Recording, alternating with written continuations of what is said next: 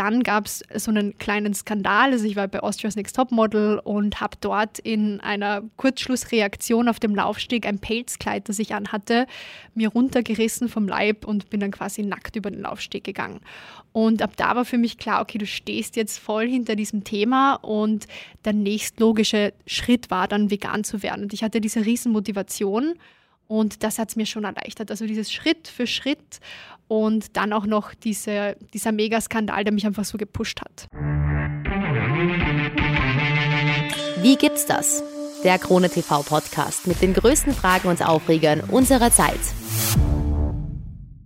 Beauty und Nachhaltigkeit. Geht das überhaupt? Mein heutiger Gast kennt sich in beiden Welten sehr gut aus und ich darf sie dazu heute ein bisschen ausquetschen. Sie ist Influencerin, Moderatorin und Model, war schon bei Austria's Next Top Model und Germany's Next Top Model und bezeichnet sich selbst auch als vegan Influencerin oder Vegan Influencerin. Hallo, liebe Bianca Olivia. Ja, hallo und vielen Dank für die Einladung. Super Introduction. Ich glaube, das trifft gut zu. Yes! ja. Gut recherchiert. Ähm, die Krone, die hat ja derzeit ähm, sein cooles Projekt am Start, das heißt die Zukunft gestalten wir. Und da werden in vier verschiedenen Themenwochen so wichtige Themen wie Tierwohl, Lebensmittelketten und so weiter angesprochen.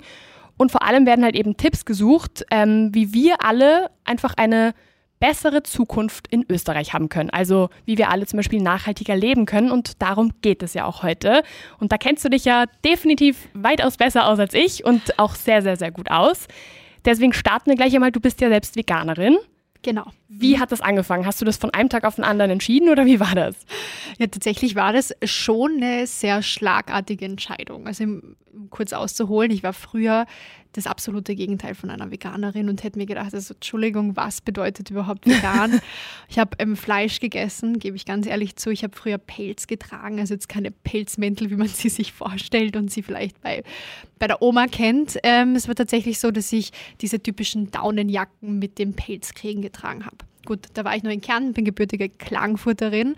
Und als ich dann nach Wien gekommen bin, habe auf der Maria-Hilfer-Straße gewohnt damals, wurde ich von Aktivisten angesprochen. Die haben gesagt, hey, du du Tiermörderin. Wow, also ich oh werde so richtig, okay, Entschuldigung, was soll das? Ich habe eine Katze, ich bin total tierlieb. Und die haben mir das erste Mal so ein bisschen nahegebracht, dass der Pelz, den ich trage, dass es eigentlich ein Tier ist, weil das habe ich davor nie so richtig assoziiert. Mhm. Gut, und so hat das Ganze dann begonnen, dass ich mich in dieses Thema eingelesen habe. Also Dokumentationen geschaut, mir verschiedenste Websites angesehen von Tierschutzorganisationen und so wurde ich dann Schritt für Schritt immer mehr zur Tierrechtsaktivistin und letztlich dann nach rund einem Jahr nach dem ersten Schritt vegetarisch zu leben, dann als zweiten Schritt dann auch zur Veganerin. Wie war denn so die Umstellung für dich? Ähm, war das schwierig oder ging es eh recht leicht?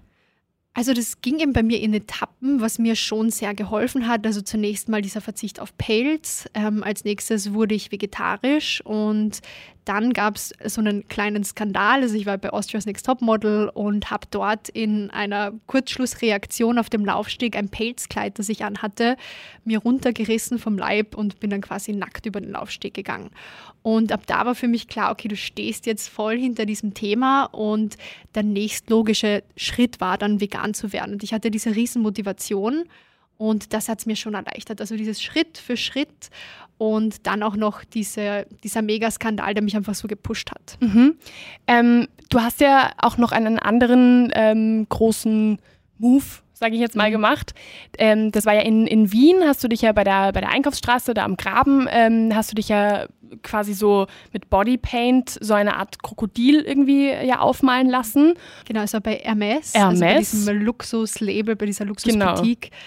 Ja, genau. Also das war auch eine Aktion gemeinsam mit Peter gestartet und da wollten wir einfach darauf aufmerksam machen, dass viele Taschen aus Krokodilleder sind und dass die Tiere unfassbar schlecht gehalten werden, überhaupt nicht wie es für irgendein Lebewesen sein sollte. Und dann habe ich einfach gesagt, wisst was, ich ziehe mich nochmal aus. Okay, das war Bodypaint, also man ist da nicht komplett nackt, also es war jetzt schon alles ähm, konform. Und so habe ich mich dann auf die Kärntner Straße in Wien gestellt und dann wirklich für eine Stunde bei Eiseskälte, es war Winter, Boah. nur mit Bodypaint dann also vor das Geschäft gestellt und habe darauf aufmerksam gemacht, dass man diese Taschen vielleicht nicht kaufen sollte. Wie waren da so die Reaktionen von deinem Umfeld? Also meine Familie steht da zu 100 Prozent hinter mir, auch meine Freunde. Ähm, mittlerweile viele davon auch vegan oder zumindest vegetarisch und die finden das super. Also von Anfang an habe ich da wirklich sehr viel Rückenstärkung bekommen. Das ist, das ist schon mal ja. positiv. ähm, und wie ist es jetzt, wenn du auf Social Media ähm, dich für solche Themen ähm, einsetzt und, und aussprichst? Wenn dann mal ein Fall ist zum Beispiel, wo du, ähm, weiß ich nicht, jetzt irgendwie ein Produkt dir kaufst und da ist irgendwas mit Plastikverpackung. Wie sind da die Reaktionen? Weil ich weiß das von anderen InfluencerInnen, dass da dann auf einmal voll der Shitstorm aufbricht. Äh, mhm. So, wie ist das bei dir? Ja, also da gibt es natürlich immer total viele Meinungen, die eintrudeln in dem Postfach, wenn man was auf Social Media postet. Meistens sind es schon positive Reaktionen. Die Leute freuen sich, wenn sie Tipps bekommen und wenn sie sehen, dass jemand ihnen so einen nachhaltigen Lifestyle sehr easy vorlebt. Aber umso mehr man auch in die Richtung geht und über Nachhaltigkeit darüber spricht und darauf aufmerksam macht, umso mehr fallen den Leuten und der Community auch Kleinigkeiten auf, die man selber vielleicht gar nicht sieht. Und oft ist es auch gut, dass die Leute einen daran erinnern, hey, ähm, du trinkst zwar einen nachhaltigen Kaffee, aber du trinkst ihn trotz, trotzdem aus einer Einwegflasche. Mhm. Dann denke ich mir, naja, ich trinke ihn wenigstens nachhaltig, ja. aber dennoch ähm, ja, werde ich immer darauf aufmerksam gemacht, dass es noch besser geht. Mhm. Und da mhm. frage ich mich manchmal, sollte man nicht vielleicht bei denen ansetzen, die gar nichts in die Richtung berichten? Mhm. Aber so ist das nun mal, damit muss man schon klarkommen. Ähm, Gibt es denn da auch irgendwie so, so eigene Grenzen, die du dir setzt, wo du sagst, okay, da mache ich auch einmal eine Ausnahme, weil es gibt äh, viele Menschen, die würden nicht mal ansatzweise so viel irgendwie dafür tun. Hast du da irgendwann mal Punkte, wo du sagst, okay, hier ist mal meine Grenze? Also ich würde sagen, diese Grenzen erreicht man jeden Tag. Das ist wirklich so. Also wenn man jetzt wirklich zu 100 Prozent nachhaltig leben will, dann müsste man sich schon fast einsperren. Okay, das ist jetzt meine Aussage, aber ich merke jeden Tag, dass mir Sachen noch schwer fallen. Es beginnt bei der Mülltrennung. Oft bin ich mir unsicher, ob ich den Müll richtig trenne. Mhm. Dann ist es bei den Lebensmitteleinkäufen, wo ich dann draufkomme, okay, da ist schon noch viel in Plastik verpackt. Und dann geht es bis hin zur Mode, wo ich mir denke, okay, ich kaufe 80 Prozent, 90 Prozent Secondhand, gehe dann, geh dann zum HM und kaufe mir dort meine Socken. Mhm. Dann hört es da halt irgendwo auf und ich möchte auf jeden Fall immer mehr in die Richtung gehen, dass ich das nicht mache, aber es passiert trotzdem eigentlich im Alltag. Jetzt hast du eh schon ähm, was angesprochen, was ich ja auch unbedingt ähm, mit dir besprechen wollte. Ähm, du hast gesagt, gerade bei der Mode ist das ja auch mhm. wieder so ein Punkt. Ähm, jetzt bist du ja als Model doch auch immer wieder zum Beispiel bei Events wie ist das dann? Ähm, wie kann man das irgendwie nachhaltiger gestalten? Weil man versucht ja dann schon irgendwie zu schauen, dass man nicht immer das Gleiche trägt mhm. und so, damit halt ein bisschen mal was anderes ist. Aber das wäre ja rein theoretisch nicht nachhaltig. Wie, wie agierst du da am besten? Also bei der Modeindustrie muss man unfassbar vorsichtig sein. Also die Modeindustrie ist für rund 10 Prozent der globalen CO2-Emissionen verantwortlich. Da denkt man sich, okay, 10 Prozent ist jetzt nicht so viel, aber im Vergleich, alle Flug- und Schiffsfahrten kommen auf 5 Prozent. Das heißt, wir schimpfen über, immer so über die Leute, die so viel fliegen und schauen da so extrem drauf. Aber wir sollten viel mehr darauf achten, was wir in der Mode machen. Es sind tatsächlich doppelt so viele Emissionen wie bei ähm, Flug- und Schifffahrten. Mhm. Und wenn wir so weitermachen, wie wir es jetzt machen, dann wird es bis 2050 auf 26 Prozent hochgehen. Und 2050 ist halt leider nicht mehr so weit nicht mehr näher. Nur bei der Mode jetzt. Nur bei der Mode. Mhm. Also wirklich, weil auch viele Materialien einfach so schlecht hergestellt werden und die Produktion einfach so unfassbar aufwendig ist. Für Polyester sind es jährlich 98 Tonnen Erdöl, mhm. die für die Produktion von Polyester aufgewandt werden. Und die Tendenz steigt ja. Und das sind jetzt nur mal Polyesterzahlen. Jetzt muss man sich denken, es gibt Chemiefasern, es gibt Naturfasern, alles unfassbare Produktionsprozesse, die sehr viel Ressourcen aufwenden. Und ich bin da schon immer so ein bisschen im Zwiespalt, auf welche Events ich gehe. Also das hast du richtig angesprochen. Ich schaue da schon, dass ich die großen Konzerne vermeide. Und das ist auch immer so Schritt für Schritt gekommen. Und dass man da vielleicht mehr Labels und mehr Boutiquen auch unterstützt, die lokal sind, die in Österreich produzieren, in Europa produzieren und vielleicht auch Ein-Personen-Unternehmen. Also ich schaue da auf jeden Fall, dass die Labels, die ich unterstütze, nachhaltig agieren. Mhm aber auch bei mir ist da nie die Garantie. Manchmal passiert es, dass ich es nicht weiß und auf einem Event bin und da sind dann Labels vertreten, die nicht nachhaltig sind und damit habe ich auch noch zu kämpfen. Ich meine, das ist ja sicher auch ein Prozess, wo sich das einfach entwickelt und wo das auch immer genau. mehr wird, weil mhm. sonst wäre es ja Sonst wäre sehr arg, wenn man von 0 auf 100 auf einmal umsteigt. So. Genau, das ist super schwierig. Deswegen, also ich stelle es mir nämlich wirklich schwierig vor, weil wenn, also wenn ich mir jetzt meinen Kleiderkasten anschaue, wird es heikel. Ich glaube, dann kann ich echt nicht mehr so viel tragen und das ist auch, also das ist ein Problem, das, äh, dessen bin ich mir bewusst, aber ich muss zum Glück nicht, oder was heißt, ich, ja, ich muss nicht. Ich, ich gehe halt nicht auf, auf Events irgendwie, wo, ähm, oder werde da nicht eingeladen, sage ich jetzt mal, das klingt wohl dumm, aber äh, wo, wo ich halt auf sowas achten müsste und deswegen habe ich es, glaube ich, auch ein bisschen leichter. Deswegen stelle ich es mir bei dir mhm. schwierig vor. Und jetzt hast du aber auch was angesprochen, ähm, nämlich, dass du auch immer schaust, dass du lokal kaufst. Genau. Wie ist denn das, schaust du dann da, dass die Kleidung auch irgendwie ähm, vegan produziert wird oder worauf schaust du da genau? Genau, also ich schaue da auf jeden Fall mal auf die Zertifizierung, weil ganz ehrlich, kaum jemand von uns ist wirklich ein Experte. Also im Detail kenne ich mich auch nicht aus zugegeben. Aber es gibt genügend Zertifizierungen, auf die man vertrauen kann. Man kann auch einfach den Labels einfachster Weg auf Instagram folgen, schauen, was die posten, schauen, ob man dem Ganzen vertraut. Und dann gibt es schon Labels wie zum Beispiel das ähm, von Madeleine, das Daria D Label, wo ich auch sage, ganz ehrlich, das, das ist einfach irgendwie schon mittlerweile Hausverstand, dass wenn man dort kauft, dass man ihr vertrauen kann. Okay, man soll es immer hinterfragen, aber es gibt so Labels, wo man einfach weiß, da steckt jemand dahinter, der sich wirklich dafür einsetzt. Und da gibt es in Wien wirklich viele Labels. Man muss sich einfach mal einlesen. Mhm. Und es gibt ja jetzt doch recht viele, gerade wenn man sich nicht auskennt, ähm, gerade so Labels, die ja viel mit Greenwashing irgendwie mhm. ähm, agieren. Also das heißt, dass sie halt so tun, als wären sie total nachhaltig und als, als wäre alles supi, was sie machen. Und wenn man dann halt ein bisschen recherchiert, dann merkt man, ah, das ist ja doch nicht so. Aber es kann sich ja irgendwie auch nicht jeder so richtig damit auskennen. Was für Tipps hättest du da vielleicht so, dass man ähm, auf so ein paar Dinge achtet und schnell erkennt, aha, davon halte ich mich lieber fern? Also der einzige Tipp, den ich da habe, der aber super wichtig ist, dass man vielleicht den großen Konzernen nicht vertraut. Also ich würde jetzt ungern bei, sagen wir mal, Hausnummer HM dem Green Label zu 100 Prozent vertrauen. Ich sage nicht, dass ich nicht bei HM einkaufe, das passiert mir das mache ich einfach bewusst auch manchmal. Wir haben das Beispiel mit den Socken schon gehabt, aber jedes große Label, ähm, wo man die Produktionskette auch nicht transparent nachverfolgen kann, da würde ich das einfach groß hinterfragen. Mhm. Und das würde ich wirklich bei jedem großen Konzern. Mhm. Ähm, wenn du jetzt vielleicht zurück, also von der Mode, vielleicht auf, auf, auf ähm, wir bleiben bei Beauty, aber auf Produkte, Schminke und, mhm. und einfach äh, Cremes und so weiter. Wie schaust du da drauf? Ist das, ist das arg schwierig? Also schaust du da immer dann auf die Inhaltsstoffe oder wie schaust du da wie agierst du da? Tatsächlich ist es bei Beauty mittlerweile einfacher als bei Mode. Es gibt zum Beispiel die Peter-Liste mit den veganen und den vegan zertifizierten Kosmetika und an der richte ich mich. Also mhm. tatsächlich mhm. gebe ich einfach jedes Produkt, das ich kaufe, vorher in der Peter-Liste ein und schaue, ob es vegan ist. Die Liste ist wirklich super genau und da kann man auch drauf vertrauen.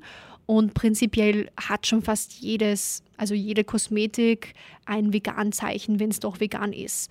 Und auch in Österreich gibt es super viele, viele Eigenmarken sind oft vegan. Und darauf kann man auch vertrauen. Also es gibt viele Labels, die ich super gern verwende, wo man sich denkt, ah, das ist vegan, das wusste ich gar nicht. Dazu zählt zum Beispiel Essence oder Catrice, ganz günstige Beauty-Marken oder auch Balea bei DM. Mhm. Also es muss auch nie teuer und super fancy sein. Und die schaffen es auch mittlerweile, ihren Fokus auf das Label vegan zu, le zu mhm. legen. Also die kommunizieren das alles sehr offen und sehr transparent, weil es einfach mittlerweile auch cool ist. Mhm. Und es ist wirklich nicht schwierig in den Drogeriemärkten vegane Kosmetika zu bekommen. Etwas schwieriger hat man es dann bei den großen Parfümerien, weil die ganzen Luxusprodukte, die vor allem auch übersee verkauft werden, ganz anderen Richtlinien unterliegen. Mhm. Und da sind wirklich die meisten nicht vegan. Also gerade bei Luxus muss man sehr vorsichtig sein. Ich würde sagen, 90 Prozent ähm, machen Tierversuche, 90 Prozent haben tierische Inhaltsstoffe. Also da fährt man tatsächlich bei den billigeren Labels oft besser. Okay, ja, das hätte man gar nicht so gedacht, weil genau. das ist ja auch ein Kritikpunkt, den viele Menschen haben, dass sie sagen, naja, das kann sich ja keiner leisten. Genau, also es gibt schon überteuerte Labels. Das überteuert ist natürlich immer Ansichtssache, aber es gibt schon Labels, die einen Aufpreis verlangen dafür, dass sie jetzt ähm, vegan zertifiziert sind und bio sind. Klar, das hast du auch. Aber es gibt ganz viele Labels, die accidentally vegan sind, die es gar nicht beabsichtigt haben und keine Tierversuche machen, keine tierischen Inhaltsstoffe haben und die sind wirklich günstig. Mhm. Jetzt hast du ja ähm, schon auch gesagt, gerade beim Einkaufen, da kann man sich zum Beispiel auf diese Peter-Liste ähm, äh, drauf vertrauen und sich das anschauen und was da so alles draufsteht. Wie ist es denn jetzt, wenn du zum Beispiel einkaufen gehst? Das ist jetzt eine, eine sehr hypothetische Situation, aber wenn du zum Beispiel einkaufen gehst und du hast irgendwie dir das vorher nicht angeschaut, ähm, kann man anhand der Inhaltsstoffe das trotzdem erfahren? Weil es steht ja, die schreiben ja nicht einfach drauf, oh, wir haben das jetzt an Tieren ausprobiert. Worauf muss man da am besten achten? Ganz schwierig. Da gebe ich wirklich den Tipp, dann nur Produkte zu kaufen, wo es wirklich oben steht, dass das mhm. Produkt vegan ist und dass man sich wirklich die Zeit nimmt, das davor zu googeln. Auch da wird man nicht immer sofort was finden, auf die Schnelle vor allem. Aber dann würde ich das Produkt einfach nicht kaufen, weil die Inhaltsstoffe stehen da aufgelistet. Man weiß aber auch nicht, ob vielleicht die Firma, die das Produkt herstellt, gar keine Tierversuche durchführt, dafür zum Beispiel der Lieferant eines gewissen Inhaltsstoffs. Okay. Also da muss man dann auch wieder die ganze Produktionskette in Erwägung ziehen und deswegen super vorsichtig sein und dann lieber wirklich ein Produkt nehmen, wo es wirklich fett oben steht. Vegan, tierversuchsfrei, cruelty-free steht ganz oft oben und dann lieber einfach die Finger davon lassen, wenn man sich unsicher ist. Okay, das heißt lieber erst einmal rausgehen, nach Hause, das genau. checken und dann, wenn man ganz Absolut. sicher ist, dann, dann einkaufen. Ähm, wenn man jetzt aber zum Beispiel, ähm, ich stelle irgendwie ganz dumme Fragen, aber das sind so Sachen, wo ich, was ich mich schon irgendwie immer mal wieder gefragt habe. Wenn du jetzt zum Beispiel aber dann sagst, okay, ich ähm, möchte jetzt nachhaltiger leben und ich möchte vielleicht sogar vegan leben. Was macht man mit den ganzen Produkten, die man zu Hause hat, mit der ganzen Kleidung? Macht es eher Sinn, dass du alles weghaust oder macht es eher Sinn, dass du das noch aufbrauchst? Wie, wie, wie würde man am besten da äh, agieren? Also nehmen wir nochmal das Beispiel mit dem Pelz, den ich getragen habe, die Daunenjacke mit dem Pelzkrang, wo man mich auf der Maria-Hilfer-Straße aufgehalten hat, die habe ich dann tatsächlich weggegeben. Also ich würde jetzt nicht unbedingt mit Pelz mehr auf die Straße gehen. Ich glaube, und da bist du, glaube ich, ganz auf meiner Seite, das ist einfach nicht mehr zeitgemäß. Ja. Und das steht für mich wirklich für Tierleid. Wenn man aber sagt, man hat noch tolle Sachen zu Hause, die sind noch in Schuss, bitte unbedingt weitertragen. Also du bringst jetzt nichts Neues in der Wirtschaft in Umlauf, dadurch, dass du es ja schon zu Hause hast. Da wird nicht noch ein weiteres Tier dafür sterben oder dafür leiden müssen. Du hast es jetzt schon zu Hause, tragst. Und wenn du es nicht mehr trägst, dann tausch mit einer Freundin, stell es vielleicht auf eine Plattform, wo du es wiederverkaufen kannst oder spende doch die Kleidung. Also das ist immer so mein Tipp, weil tatsächlich wird auch nur ein Prozent aller Kleidung, die wir tragen und die wir haben, wieder recycelt zu neuer Kleidung. Nur ein Prozent. Und das, das ist, ist super, wenig. super schade. Und da ist auf jeden Fall Potenzial nach oben. Und generell, bevor man sich was Neues kauft, einfach mal die Freundin fragen, ob sie vielleicht etwas hat, was sie nicht mehr trägt. Und immer auch online schauen, ob man Secondhand bekommt. Weil mhm. viele denken, das ist unmöglich. Aber ich sag's dir, ich bin super gern beim Zara oder beim HM und schaue mir die Sachen ganz genau an, die mir gefallen gehe dann zu Hause auf die Online-Plattformen, die Secondhand-Sachen anbieten und gebe den Artikel ein. Also ich beschreibe ihn ganz genau, beispielsweise blaues Mini-Kleid, aktuelle Kollektion, Saison ja. 2021 und wirklich zu 80 Prozent finde ich es Secondhand. Also mittlerweile weil die Rückgabefristen auch so kurz sind, kaufen sich Leute Kleidung, geben es dann nicht zurück, stellen es dann wirklich online rein. Mhm. Also es gibt eigentlich kaum etwas, was ich beim Zara heute finde, was ich morgen nicht schon Secondhand bekomme. Mhm. Dann ist es nicht nur nachhaltiger, sondern auch noch günstiger. Ja, das stimmt. Das ist richtig, richtig fein.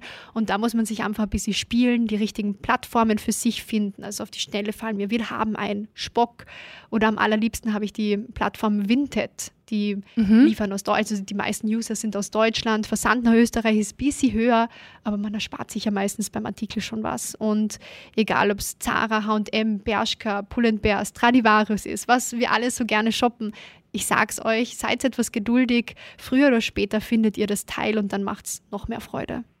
Und wenn nicht, dann gibt es sicher was ähnliches Absolut. auf irgendeiner anderen Plattform, weil das wiederholt sich ja sowieso immer so ein bisschen. Also eigentlich genau hat man da keine Ausrede. Stimmt. Aber das ist, das ist ein cooler Tipp. Das muss ich mir dann direkt einmal anschauen zu Hause, weil ähm, das wusste ich tatsächlich nicht, dass man das auch sofort, auch, auch aktuelle Produkte irgendwie Absolut. sofort findet. Aber macht ja auch Sinn, weil wenn man was nicht mehr zurückgeben kann, was macht man damit? Wegschmeißen wäre ja dumm. Also ja.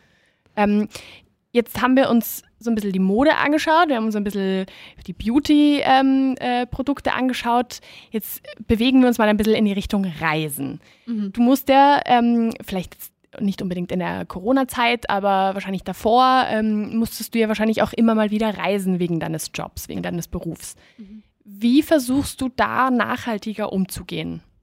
Also im Alltag in Wien ist es super easy. Wenn man in einer großen Stadt wohnt, unbedingt mit den Öffis fahren. Also wirklich, wenn man in der Stadt wohnt in Wien, braucht man kein Auto. Und die Wiener Linien, die haben da beispielsweise auch ganz cool errechnet, ähm, wie viel CO2-Emissionen verursacht werden, wenn man mit den Öffis fährt versus wenn man mit dem Auto fährt. Und ein Kilometer mit der U-Bahn, mit der U2 verbraucht 12 Gramm CO2 mhm. Und wenn man einen Kilometer mit dem Auto fährt, sind es 150 Gramm. Also man stellt 12 Gramm gegenüber 150 Gramm. Mhm. Finde ich super spannend und das funktioniert in der Stadt ganz gut. Wenn es jetzt eine Reise innerhalb von Europa ist, versuche ich mit dem Zug zu fahren oder mit dem Bus also vorzugsweise mit dem Zug und sonst mit dem Bus.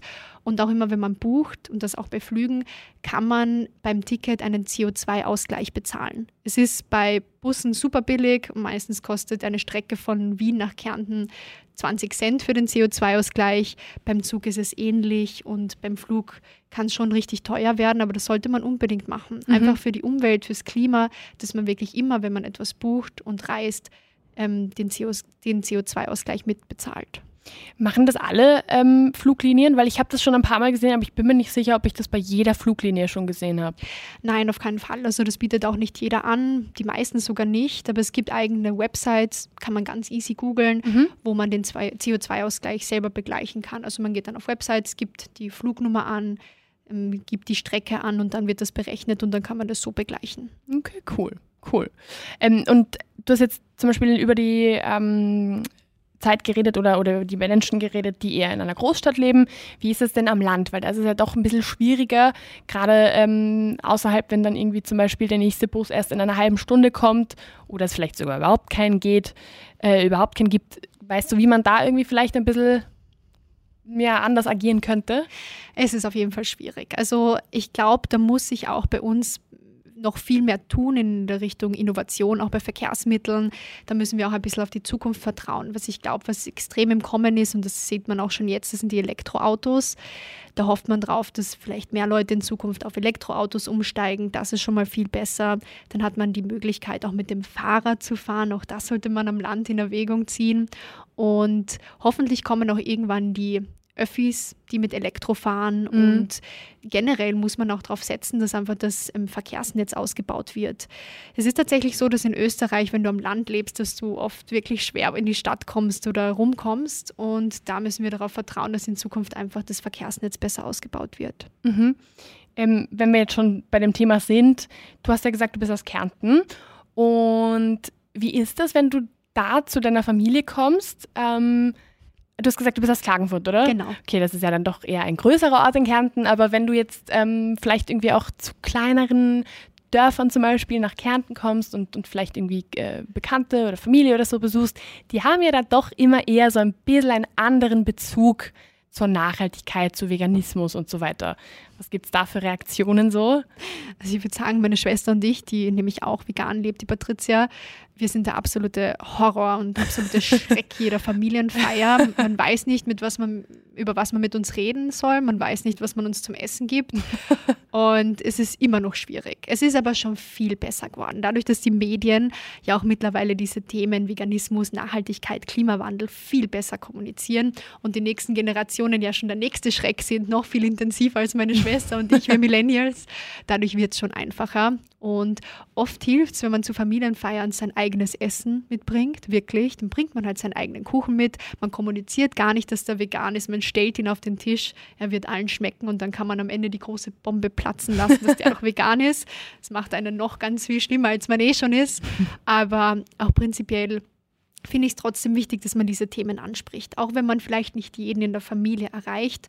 Was wir schon bemerkt haben, ist, dass mit jahrelanger Arbeit tut sich dann schon etwas. Und bei uns im Kühlschrank in Kärnten finden wir jetzt mittlerweile immer vegane Produkte. Ob die Mama das jetzt absichtlich kauft oder unabsichtlich, keine Ahnung. Aber, Aber es ist da. Es ist da, es tut sich was. Und solange und das ist bei uns zum Glück der Fall, wir von der Mama und von der Familie unterstützt und akzeptiert werden, läuft alles gut. Kann man sich auch mal über so Themen ein bisschen streiten. Ich finde es nämlich ganz lustig, weil das ist, ähm, das ist natürlich überhaupt in keinster Weise irgendwie ein Stadt versus Land-Bashing oder irgendwas, aber es ist schon ganz klar so, dass man einfach einen ganz anderen Bezug dazu hat. Das ist ja auch ganz logisch. Also ich meine, wenn ich am Land aufwachse und, ähm, und da halt einfach das Gang und Gäbe ist, dass der Nachbar halt irgendwie die Schweine hält und schlachtet und ich das Fleisch von dem kaufe, ist das ja komplett logisch, dass man da irgendwie jetzt nicht sofort sagt, ja, ich werde jetzt Veganerin. Ähm, deswegen auch wegen, wenn ich mir meine Familie anschaue, das ist auch immer ein bisschen was anderes, wenn ich dann irgendwie hinkomme und dann sind die Reaktionen so, aha, okay, und ich bin nicht mal Veganerin, es ist nur, ich versuche es immer wieder irgendwie mindestens vegetarisch und das ist dann auch so, naja, jetzt ist halt mal das Fleisch, was ist jetzt das Problem? So, das, das eine Mal wird ja nichts ausmachen, deswegen fand ich das irgendwie sehr spannend. Ähm, Absolut. Wenn du jetzt ähm, gerade wenn wir schon beim Essen sind, irgendwie, du hast jetzt gesagt, bei gerade so Familienfeiern oder so, dann bringst du dir gerne auch mal einfach deine eigenen Sachen mit. Wie hältst du das sonst, wenn du bei Events bist zum Beispiel und es da irgendwie Essen gibt und du dir nicht ganz sicher bist, ob das jetzt vegan ist oder nicht? Wie gehst du da am besten vor? Also mittlerweile gibt es immer vegetarische und vegane Optionen. Da frage ich einfach meistens beim Catering nach. Und wenn es da mal nichts gibt, das kommt eben sehr selten vor, dann gehe ich damit auch ganz offen um und dann frage ich nach. Ich glaube, das ist etwas, das sollte man viel öfter machen. Einfach so ich stelle mich dann ein bisschen dumm und sage, aber wieso gibt es denn nichts Veganes? Also können Sie mir denn nichts Veganes machen? Aber meine Freundin, die ist jetzt auch nichts vegan, was soll man denn jetzt essen? Dann bin ich so ein bisschen dieser nervige Zeck. und dann bin ich mir garantiert sicher, dass es das beim nächsten Event nicht mehr gegeben hat, dass mhm. es nichts Veganes gibt. Also da muss man auch einfach immer die Kommunikation suchen mit den Veranstaltern, mit dem Catering und sagen, hey, geht's doch mit der Zeit und bietet was Veganes an oder macht's mir schnell was?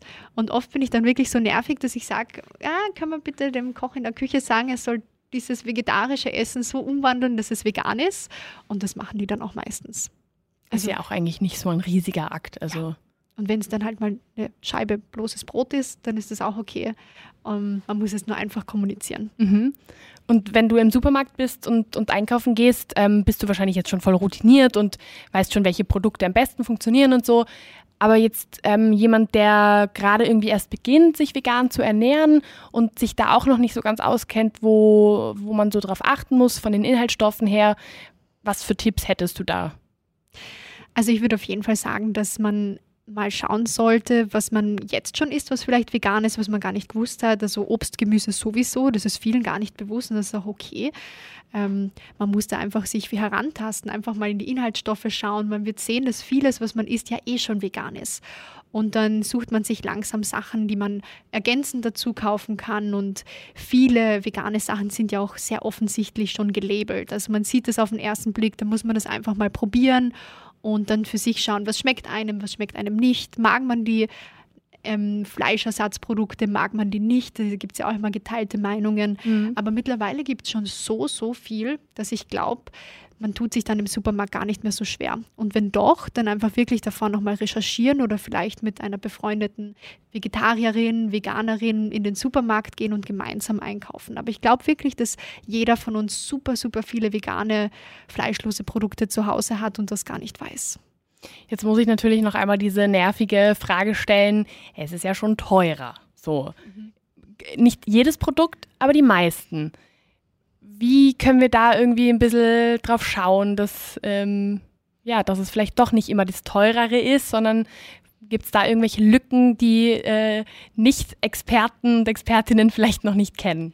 Also ich würde immer saisonal und regional einkaufen, im Supermarkt auch, weil immer wenn Gemüse gerade regional und saisonal ist, dann ist es billiger. Also wirklich deutlich günstiger. Also darauf kann man achten, dass man jetzt nicht unbedingt importiertes Obst kauft, weil natürlich auch für die Transportkosten einiges draufgerechnet wird. Und wenn man am Anfang wirklich aufs Budget schaut, dann vielleicht die Fleischersatzprodukte einfach weglassen. Die sind schon oft teurer, aber das ist natürlich auch so, wenn man jetzt zum Beispiel einen teuren Käse kauft, dann ist der auch teurer. Dann ist natürlich auch klar, dass der vegane Käse etwas teurer ist, als wenn man jetzt einfach den Käse weglässt. Aber sonst habe ich für mich herausgefunden, dass ich durch die vegane Ernährung billiger rauskomme. Ganz einfach, weil ich in den Supermarkt gehe und 80 Prozent der Sachen sowieso für mich wegfallen. Mhm. Ich kann gar nicht mehr so viel kaufen. Und was mir noch hilft und sehr vielen, die ich kenne, ist, dass man vorplant, mhm. dass man gemeinsam mit der fleischloseren Ernährung. Man muss ja nicht sofort vegan werden.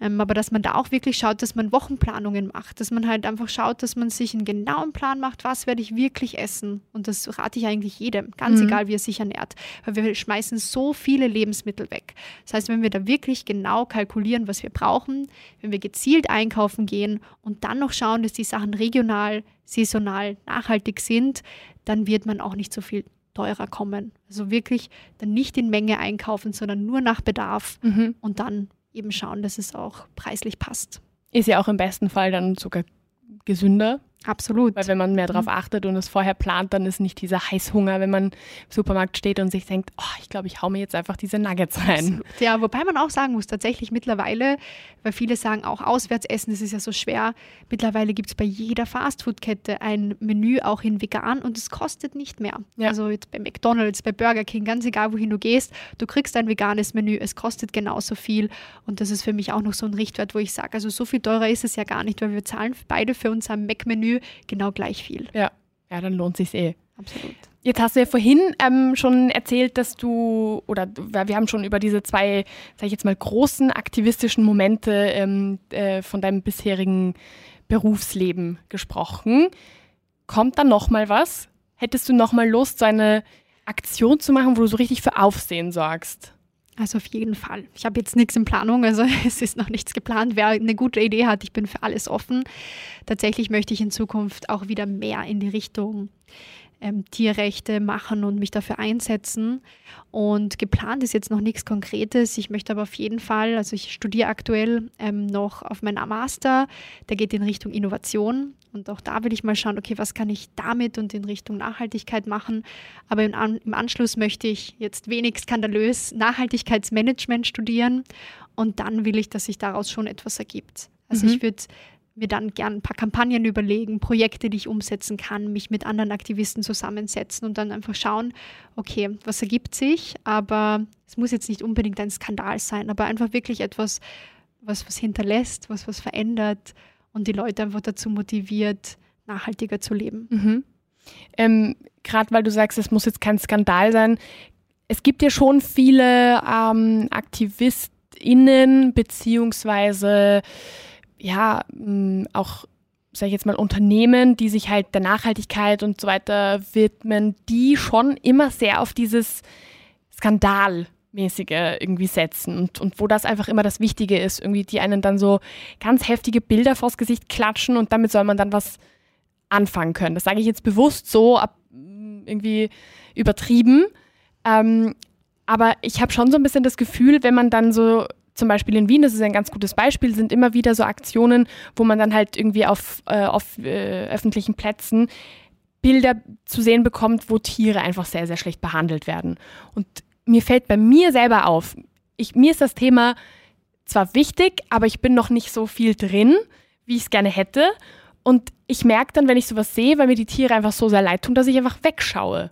Ist das, ist das die richtige Art, dann damit vorzugehen? Ich weiß genau, was du meinst. Das ist bei mir absolut das Gleiche. Ich war immer schon so und ich bin auch immer noch so, dass ich mir solche Bilder, solche grausamen Bilder nicht anschauen kann. Und da ist wirklich jeder Mensch unterschiedlich. Und ich glaube aber trotzdem, dass es super wichtig ist. Meine Schwester zum Beispiel, die eben auch eine absolute Aktivistin ist, die steht da voll dahinter. Die wurde genauso eigentlich zum Veganismus gebracht. Die, ich habe auf sie einreden können und das hat alles schon was gebracht, aber erst tatsächlich, als ich sie auf die ersten Events mitgenommen habe, auf die ersten Tierrechtsdemos und so weiter. Als sie die ganzen Bilder gesehen hat, hat sie das wirklich so richtig gespürt. Also es gibt um, Unmengen an Leuten, die genauso erreicht werden. Mhm. Im Gegenzug gibt es dann aber auch Leute wie mich, die vielleicht einfach eher drüber sprechen und jetzt sich gar nicht so aufdrängen, wie das vielleicht von anderen Aktionen so empfunden wird. Und auch das ist sehr wichtig, weil ich kenne es von mir, ich kann mir viele Dokumentationen, die man auf Netflix sieht, gar nicht so richtig anschauen. Und ich weiß, ich soll es mir anschauen und wir sollten es uns auch anschauen, aber viele werden einfach anders erreicht. Und ich glaube, dann ist es auch wieder wichtig, dass das sehr divers ist dass man als Veganer oder als Veganerin oder als Aktivist, egal was man steht, immer Leute hat, die vielleicht sehr bildlich sprechen und die vielleicht wirklich Orge-Skandale und Orge-Aktionen haben und machen und im Gegenzug immer Leute, die einfach vielleicht eher eine ruhige Diskussion suchen mhm. und sehr ruhig auf das Thema aufmerksam machen. Und ich würde sagen, ich kann beides. Ich kann den Skandal und ich kann mich auch einfach zurücknehmen und bin für jemanden da, der mich vielleicht von sich aus aufsucht. Mhm. Finde ich aber spannend, weil eben auch gerade diese ganzen Netflix-Dokus, über die auch immer so viel gesprochen wird, da denke ich mir jedes Mal, ich kann, ich kann es mir nicht anschauen. Das ist, klingt super dumm und und, und, und irgendwie, wenn ich das sage, dann denke ich mir so, das ist ignorant, aber eigentlich ist es das ja überhaupt nicht, weil es hat ja jeder seine eigene Art, irgendwie mit solchen Themen umzugehen. Und mir bringt es ja nichts, dass ich mir sowas anschaue, dann irgendwie zwei Stunden durchheule und danach mir trotzdem denke, naja, ich hau mir jetzt diesen Fisch rein. Also so, es ist Absolut. schwierig. Es, es, erreicht manche einfach gar nicht und das ist auch okay, aber dann sollte man für sich reflektieren. Das war dann auch bei mir so, weil ich gedacht habe, boah, ich kann mir Cowspiracy nicht anschauen, um Gottes Willen, ich, ich kann nicht hinschauen. Aber dann denke ich mir, na gerade weil ich eigentlich schon spüre, wie grausam es ist, ohne dass ich es mir anschaue, das war dann für mich auch wieder ein Zeichen genug, dass ich mich noch mehr in die Richtung anstrengen muss und mhm. dass ich noch mehr die Tierrechte unterstützen muss, wenn ich es mir nicht mal anschauen kann, wenn es mir schon wehtut, ohne dass ich sehe, dann wusste ich, okay, dann gehört wirklich was getan. Und ich bin halt jemand, ich muss es nicht sehen, um dafür einzustehen, dass dieses Leid nicht mehr passiert.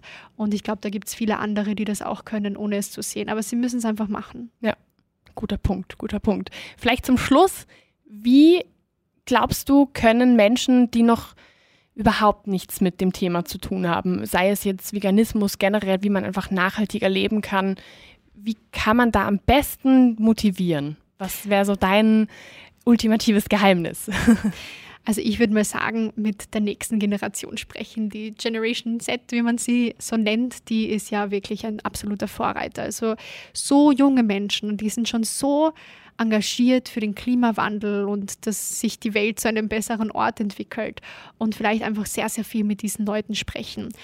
Und ansonsten viel auf Social Media Profilen folgen, die nachhaltige Themen auch pushen, vielleicht allen Bloggern und allen möglichen Influencern entfernen, die Fast Fashion promoten, die vielleicht einfach einen sehr wenig nachhaltigen Lebensstil verfolgen, denen einfach wirklich entfolgen und da schon ein bisschen schauen, dass man das Umfeld ändert, das man jeden Tag konsumiert.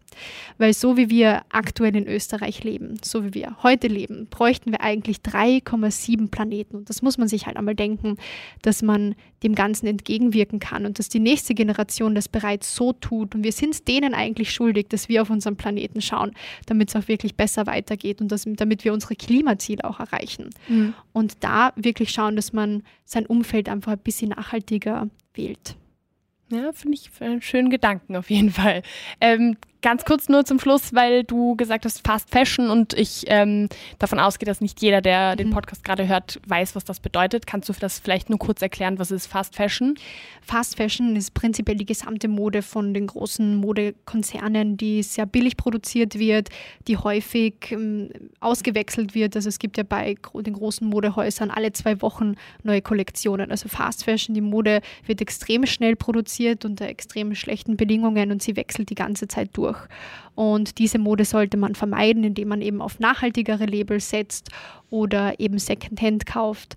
Und das Gegenteil von Fast Fashion ist eben die Slow Fashion oder dass man auch einfach schaut, dass man die Sachen, die man hat, dass man die gut wäscht, dass man gut auf die aufpasst und eben die Lebenszeit eines Kleidungsstücks somit verlängert. Mhm. Vielen Dank. Vielen Dank, dass ich dich so löchern durfte. Ich weiß, ich habe sehr viele Fragen gestellt, die dich sicher schon nerven, weil du das sicher schon oft gehört hast. Keinen Fall. Aber ich, ich denke mir, drüber. okay, das ist gut. Ich denke mir nämlich, es gibt sicher Menschen, die sich das da draußen fragen und deswegen habe ich das jetzt habe ich jetzt diese Rolle eingenommen. Ich hoffe sehr. Ich hoffe, jeder setzt sich damit auseinander und macht einfach das, was für ihn selbst möglich ist und wie er sich wohl damit fühlt. Und ich glaube, das schaffen wir gemeinsam. Wir werden alle gemeinsam in die richtige Richtung gehen und die Jüngeren, die machen es vor. so wie immer. Absolut. Danke dir für das tolle Gespräch und für diese wirklich super hilfreichen Tipps. Gerne, danke dir. Wie gibt's das? Der Krone TV Podcast mit den größten Fragen und Aufregern unserer Zeit.